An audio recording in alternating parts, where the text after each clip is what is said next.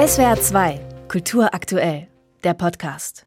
So klang es am 29. Oktober 1923, als in Deutschland die erste Unterhaltungssendung im Radio übertragen wurde. 100 Jahre Radio, das feiern wir in diesen Tagen, ja, und da hat sich einiges verändert. Inzwischen wird Radio hierzulande zum Beispiel nicht mehr oder nur noch sehr, sehr vereinzelt über Kurzwelle oder Mittelwelle verbreitet, sondern eben hauptsächlich über UKW oder digital, vor allem über DAB Plus oder das Internet. Auch inhaltlich hat sich das Radio verändert in den vergangenen Jahrzehnten und es wird sich auch weiter verändern und weiter verändern müssen wohl auch, denn es gibt zunehmend Konkurrenz an Hörangeboten im Netz, Podcasts oder Musik und Wort. Streaming-Angebote und auch das Thema künstliche Intelligenz wird sich auf das Radio auswirken. Welche Zukunft hat das Radio und wie kann, wie muss sich Radio aufstellen, um attraktiv zu bleiben? Darüber spreche ich mit meiner Kollegin Sandra Müller. Sie leitet die multimediale Redaktion im SWR-Studio Tübingen, ist aber nicht nur beruflich, sondern generell eine Radioenthusiastin. Sie befasst sich in Seminaren und Aufsätzen mit aktuellen Entwicklungen beim Radio und hat unter anderem auch die Initiative Fair Radio mitgegründet die sich für transparente Radioberichterstattung einsetzt. Äh, Sandra, angesichts all der hippen, jungen, freshen, technologisch up-to-daten Konkurrenz im Netz, ähm, machst du dir da Sorgen ums Radio? Das ist eine ganz fiese Frage, weil man muss sich vielleicht aktuell noch keine machen und macht sich trotzdem so ein bisschen Sorge ums klassische Radio.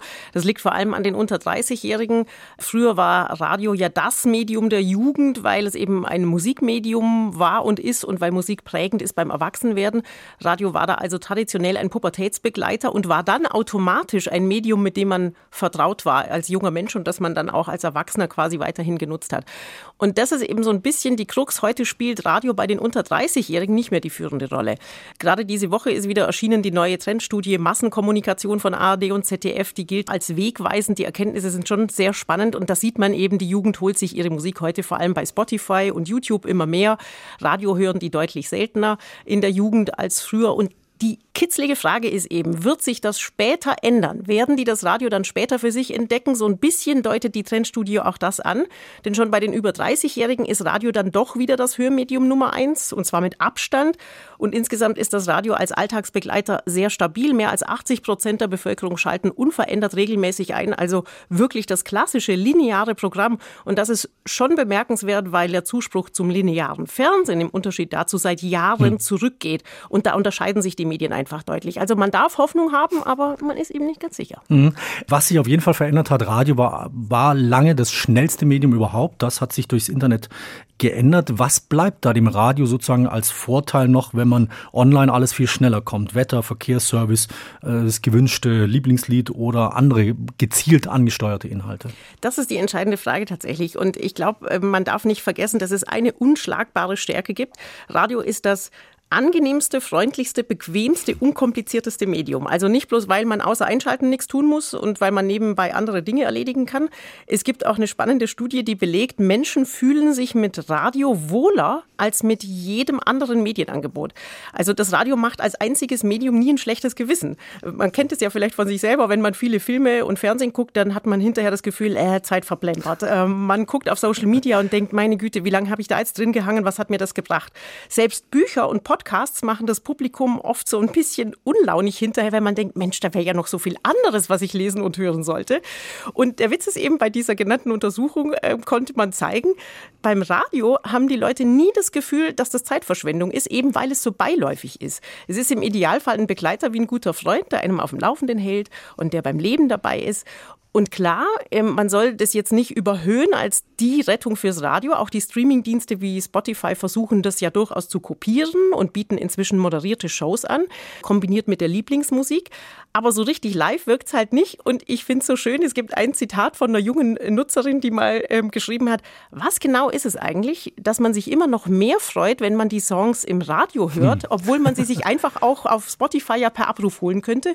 Und da merkt man eben, es ist dieses Gemeinschaftsgefühl, dass ich es jetzt höre, aber viele andere auch. Und das lineare Live-Radio bindet einen da so zusammen im Moment, im Leben, im Hier und Jetzt. Und das ist, glaube ich, eine unschlagbare Stärke. Mhm, und dann möglicherweise vermutlich auch noch das Überraschungsmoment, dass es eben dieses Lieblingslied dann in einem Moment Absolut. kommt, wo man, den man nicht selbst bestimmt, sondern dann aber vielleicht in einem ganz passenden Moment. Wie ein Geschenk. Ja, ja genau. Ja. Was ja sich aber doch medial durchs Netz deutlich geändert hat, ist, dass es für die Nutzerinnen und Nutzer jetzt einen unproblematischen Rückkanal gibt. Also sie können sofort Rückmeldung geben, Interaktion. Das gibt es beim Radio wenig. Ist das zu wenig? Brauchen wir das auch mehr? Ich glaube, wir brauchen das wieder mehr. Ich meine, man darf ja nicht vergessen, Radio war eigentlich das erste Social-Media-Angebot, das es überhaupt gab. Also die Möglichkeit, Programm mitzugestalten, schon in den frühen Jahren, wenn man sich die alten Berichte anschaut über Sie wünschen, wir spielen, mhm. mit äh, hunderttausenden Anrufen für eine Sendung, die ganze Hörerbeteiligung und so. Wir waren das erste Medium, wir, ich sage wir, weil ich so eine Radio-Verrückte bin, wir waren die Ersten, die diese Gestaltungsmöglichkeiten mitgeboten haben. Und ich glaube, das muss man wieder stärken, weil eben genau da in diesem Live live, linearen Dabeisein, da besteht die besondere Stärke und die Interaktion dann auch nochmal mit auszubauen und es nicht den anderen Social-Media-Angeboten zu überlassen, das ist das Geheimnis, glaube ich. Mhm. Ein Thema, das generell die Gesellschaft derzeit sehr beschäftigt, ist das Thema künstliche Intelligenz, also die große technische Umwälzung, die viele Dinge, Bereiche verändern wird. Wohl auch das Radio gibt ja auch schon erste Versuche mit künstlichen Stimmen am Mikro. Wird so möglicherweise auch ein Teil der Zukunft des Radios klingen oder muss das Radio möglicherweise, nachdem es ja jetzt ein paar Jahre immer formatierter, immer, sagen wir, glatter geworden ist, jetzt vielleicht mehr auf Persönlichkeiten setzen, auf besondere Inhalte, um nicht austauschbar zu werden?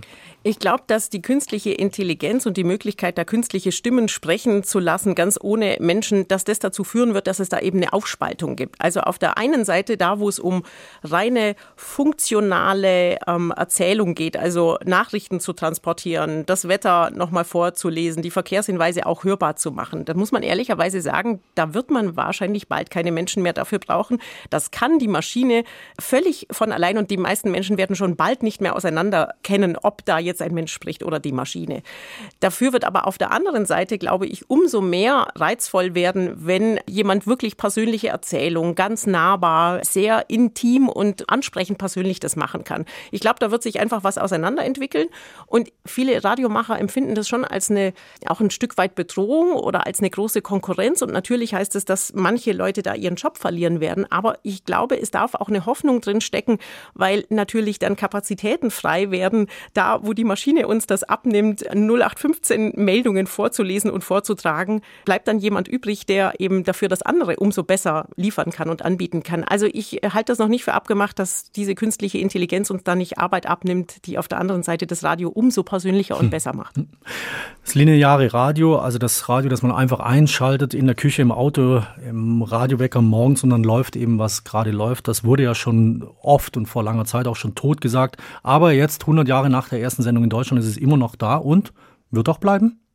Ich bin sicher, dass es bleiben wird. Äh, es sind diese Stärken, die wir gerade angesprochen haben, die das Radio quasi unkaputtbar machen. Und ich will noch einmal eine Studie zitieren, die ich auch sehr bemerkenswert finde. Da wird immer gefragt, wenn Sie für eine Woche nur drei Medien nutzen würden, welche Medien würden Sie auswählen? Und erstaunlicherweise liegt das Radio hm. immer noch mit weitem Abstand vor. Über 50 Prozent der Menschen nennen als eines der drei Medien, auf das sie nicht verzichten wollen, eine Woche lang das Radio. Das hören wir doch gerne. Sandra Müller, sie ist die Leiterin der multimedialen Redaktion im SWR-Studio Tübingen. Eine Radio-Enthusiastin in SWR 2 am Morgen haben wir gesprochen über die Zukunft des Radios und das Interview, das haben wir aus Termingründen im Vorfeld aufgezeichnet. Sandra, danke dir sehr. Gerne. SWR 2 Kultur aktuell. Überall, wo es Podcasts gibt.